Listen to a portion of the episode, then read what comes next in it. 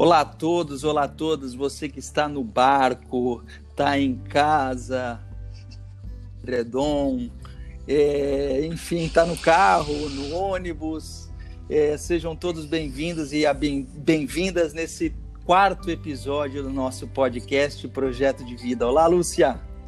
Oi, Chita, tudo bem? Olá a todos. Ótimo, ótimo. Eu quero relembrar, né, que nas, é, no episódio passado a gente conversava muito fortemente sobre a Shelley Prevost, né? Ela falava Isso. sobre o que mesmo, Lúcia? Sobre os cinco motivos pelos quais a maior parte das pessoas não chegam a encontrar o seu próprio propósito, né?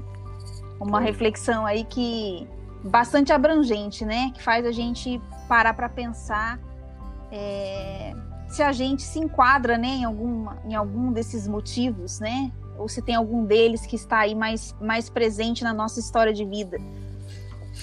E hoje a gente vai fazer um papo sobre as ideias de uma grande musa nossa que apareceu no TED pela primeira vez e causou um impacto enorme com o que ela trazia é, sobre as ideias de morte, que é a doutora Ana Cláudia Quintana Arantes, que trabalha num dos grandes hospitais desse nosso país e que escreve um livro que a gente já citou no podcast, a gente fala muito nas nossas palestras, que é A Morte é um dia que vale a pena viver e um excelente motivo para se buscar um novo olhar para a vida, porque ela trabalha na perspectiva é, que vai de encontro, choca com a ideia popular que a gente tem de morte.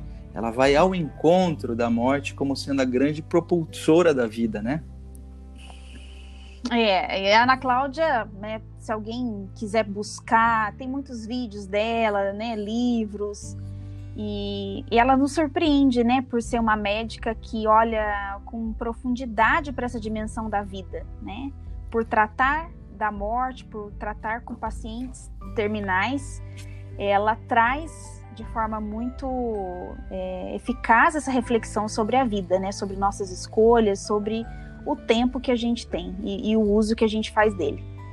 E ela também tem um livro, é, o último livro que ela lançou, intitulado Histórias Lindas de Morrer, que eu tô chegou para mim nesses últimos dias, eu tô curiosíssimo, não deixei nem na portaria porque se o porteiro pegasse ele ia ler de tão empolgante que é. E ela fala o seguinte: o oposto da morte não é a vida, é o nascimento. Vida é o que acontece entre os dois. E hoje a gente vai falar sobre isso, né? Perfeito. Sobre a vida, ou pelo menos os motivos pelos quais a gente deveria ter para aproveitar e viver mais a nossa vida. Isso aí. Bom, Chita, hoje a gente quer compartilhar é, um pouco aqui das dos que a gente poderia considerar os cinco maiores arrependimentos antes de morrer, né? E quem, na verdade, trouxe essa reflexão e uma, uma, um trabalho muito bem feito né, sobre isso foi a Bronnie Ware. Né? A Bronnie Ware é uma enfermeira é australiana que escreve um livro sobre isso, também como a Ana Cláudia trabalha com pacientes terminais, né? E ela escutando, enfim, acompanhando a vida dessas pessoas, escreve essa reflexão sobre esses cinco arrependimentos, né? Então hoje a gente quer comentar um pouquinho, porque assim como o sofrimento, que a gente já falou é, um bocado dele aqui, o arrependimento é um outro auxiliar, né, muito importante é, ele nos ajuda a retomar a nossa trajetória de vida. Né? Então, sentir arrependimento não é gostoso, ninguém gosta de se arrepender de algo, né? ou de algo que fez, ou de algo que não fez. Mas, assim como o sofrimento, ele pode nos trazer certa lucidez sobre nossas escolhas e se aquilo que eu estou fazendo realmente é o que me faz feliz, é o que me torna mais realizado. Então, por isso que é importante conversar sobre arrependimentos também. Então, essa enfermeira, só só considerando, ela não é australiana, ela é americana. Pois ela, é. Ela... É, tem, há controvérsias, tá? Eu já pesquisei. Ah, é? Tem... é. Enfim. Ela Mas não é, é brasileira. Não é brasileira Isso. e é Bronware o nome dela. Boa, boa. Ela imagina, né, que ela traz um estudo em cima de fatos e dados e relatos de pacientes terminais. É como se eles estivessem falando para a gente. Então ela junta, fez um compilado de todos, é uma pesquisa científica, um compilado em cima de todas as falas, todos os relatos, e ela fala de todos os pacientes que passaram pela minha mão antes de morrer, falam dessas cinco primeiras ideias. Qual é o primeiro arrependimento, Lúcia? A, a Bruni vai trazer que o primeiro arrependimento, ou o maior arrependimento, é que eu gostaria de ter tido coragem de viver uma vida fiel a mim mesmo e não a vida que os outros esperavam de mim. Vixe. E olha que interessante, né? A gente falou sobre ah, os motivos, né, da, de não encontrar o propósito da Shelley. E o primeiro motivo, né, que a Shelley fala é justamente da gente viver de fora para dentro e não de dentro para fora, né? Olha como tem a ver uma coisa com a outra. E, e de fato, o grande arrependimento que um ser humano pode ter é de não ser a pessoa que deve ser, né? É de não ser ele mesmo. E nós, nós suportamos, podemos suportar, eu acredito, é, nós sermos inferiores a qualquer pessoa, né? Mas não inferiores a nós mesmos. A gente suporta, né? Saber que a gente é, é, é mais feio que uma outra pessoa, que a gente não fala tão bem como uma outra pessoa, que a gente não escreve tão bem, que a gente é, não tem os mesmos dons e talentos, né? Seja para cantar, seja para interpretar, seja para fazer qualquer coisa na vida, né? É, e, é, e isso é relativamente suportável para nós, mas quando a gente sabe é, o, né, se conhece um pouco e sabe do nosso potencial, entra em contato com isso, né? Com, com, a nossa potência de vida, com o nosso propósito, e a gente não vive, não realiza na sua é, plenitude, é, a gente vive com um sentimento de dívida muito grande. É esse vazio, né, que muitas vezes a gente sente que não traz para nós essa verdadeira realização. Então, tem a ver com isso.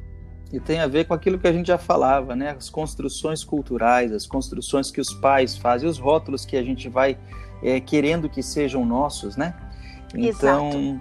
puxa, isso é duro demais. E a importância de nós, educadores, seja ele profissionalmente falando, né? Ou educadores de amigos, educadores de até dos nossos pais, mesmos, até educadores como parceiros de vida com os nossos maridos, esposas, companheiros, companheiras e com os nossos filhos, de desenvolver sempre esse senso de autocrítica. O que, que você espera da tua vida? O que, que você espera é, é, é, da tua vida dando os passos que você tem dado? Então, essa construção até intelectual, até reflexiva com eles é importante para a pessoa ter a coragem de viver a vida que ela escolheu para ela, né?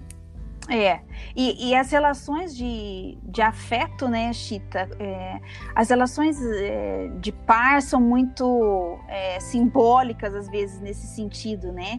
De às vezes a gente se submeter a ser algo, a ser alguém diferente para agradar um outro, né? Seja por uma carência afetiva, seja por medo de perder essa, esse reconhecimento, esse afeto do outro a gente se sujeita a ser uma pessoa que a gente não é. Né? Então esse arrependimento ele vai bater forte.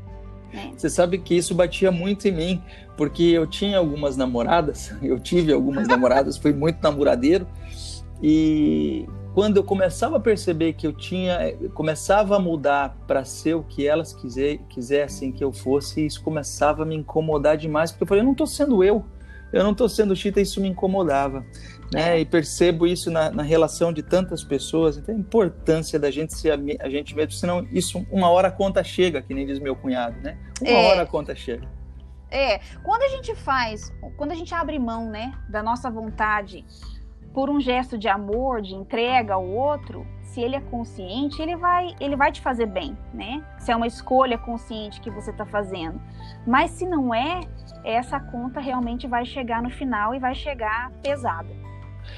O segundo arrependimento, qual é, Lúcia? O segundo arrependimento que ela traz na, no livro dela é gostaria de não ter trabalhado tanto. Olha Nossa, que interessante. Qualquer semelhança é mera coincidência. Olha que interessante, né? E aqui eu acho que, que vale uma reflexão é, importante também, porque é, se a gente tem um trabalho né, que faz sentido para nós, que faz parte do nosso propósito de vida, né, que nos torna uma pessoa melhor, que nos ajuda a fazer bem para outras pessoas, é, esse arrependimento dificilmente vai, vai chegar.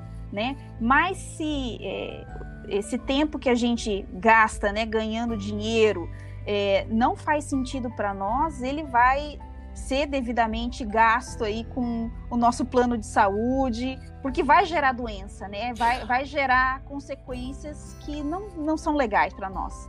Você toca num ponto fundamental, mas eu acho que tem um ponto de atenção também. Por mais que seja um trabalho que me traga absolutamente sentido e propósito, tem que haver tempo para os outros, tem de haver tempo para as relações sadias, tem de ter tempo para tomar sorvete ou ir no cinema consigo mesmo, tem de, haver, tem de haver tempo, mesmo com um trabalho que eu sou apaixonado, que me realiza, para os meus amigos, para, meus, para meus filhos, para as nossas filhas, né?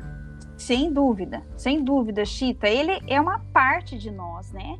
A gente vai falar sobre projetos de vida, a gente vai passar por todas as dimensões da nossa vida, né? E se ele está tomando um tempo para além, né? Se ele ocupa o espaço da minha família, do meu ócio, da, da né? do meu lazer, da minha convivência com amigos, enfim, é, ele ele está desequilibrado, né? Ele está ocupando um papel que não é saudável na minha vida.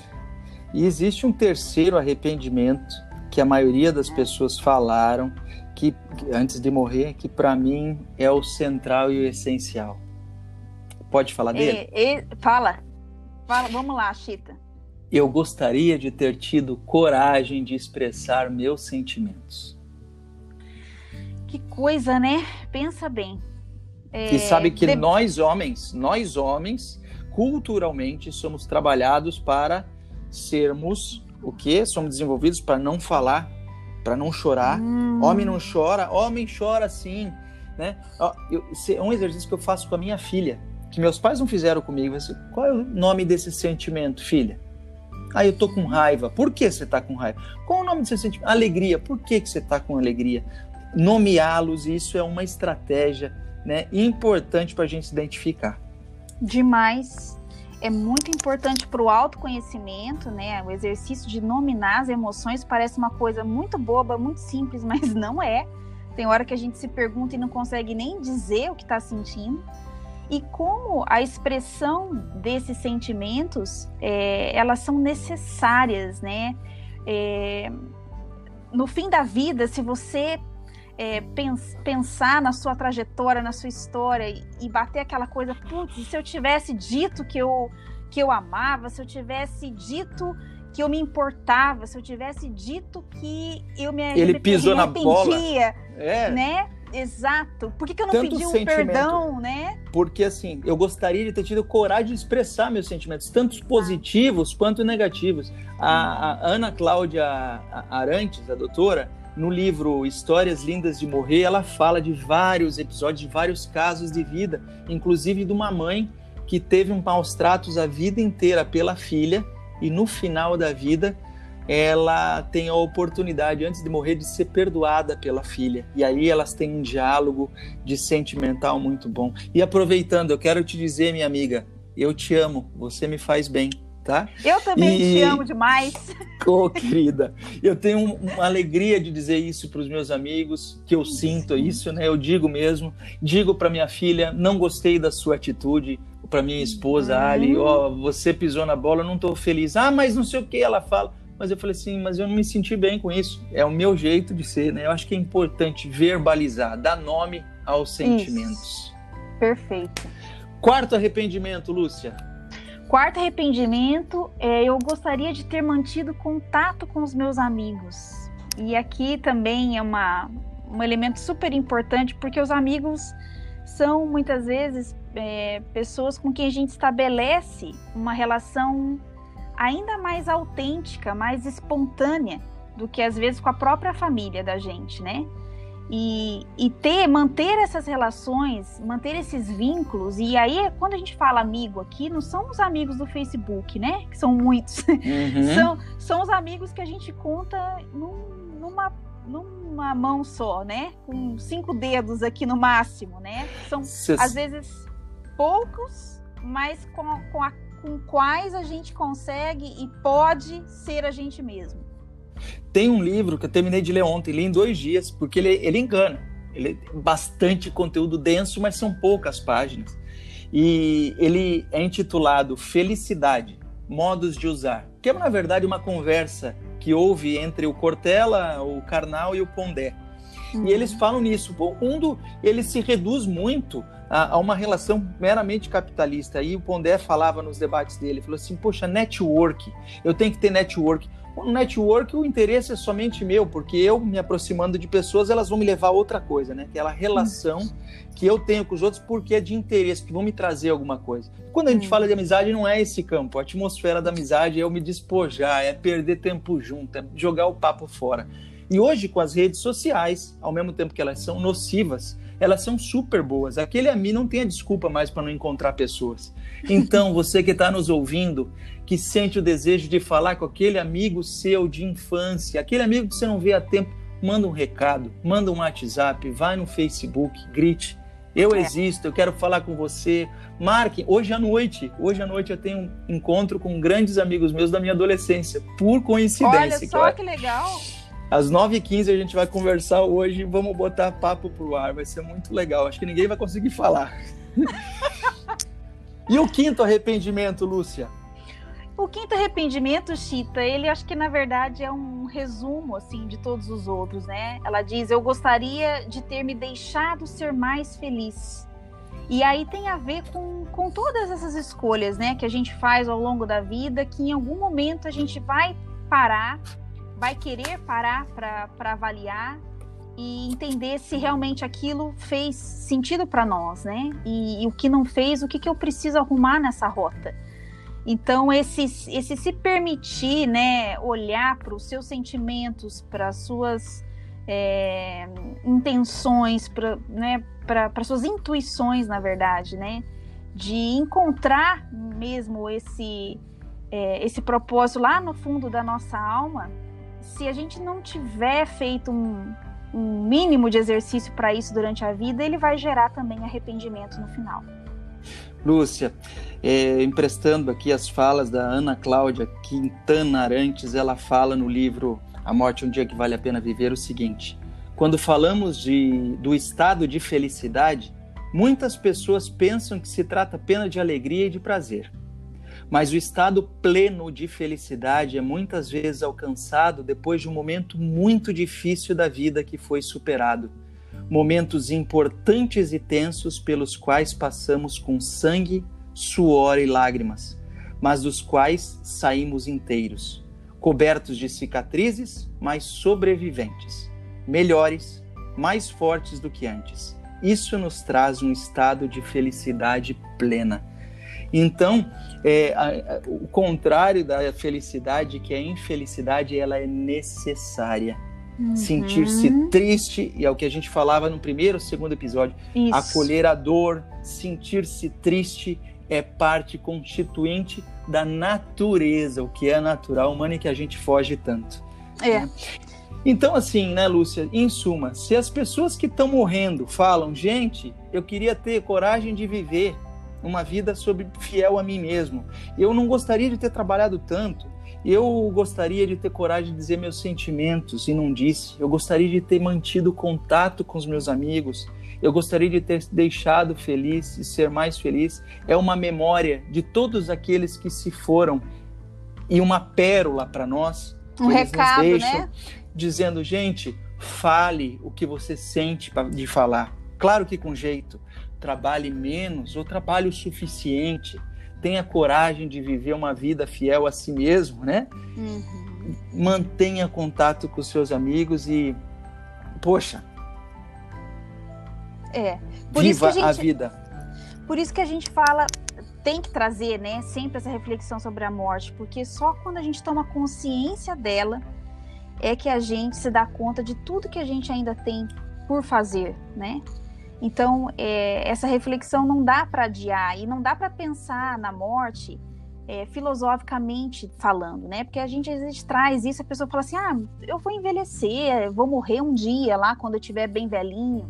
E ninguém sabe, na verdade, quando vai ser esse dia, né? Então, é, é tempo.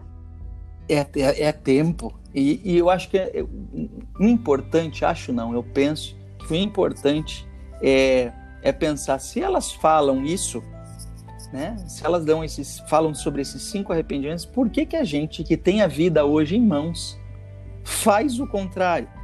Por que, que a gente faz o contrário?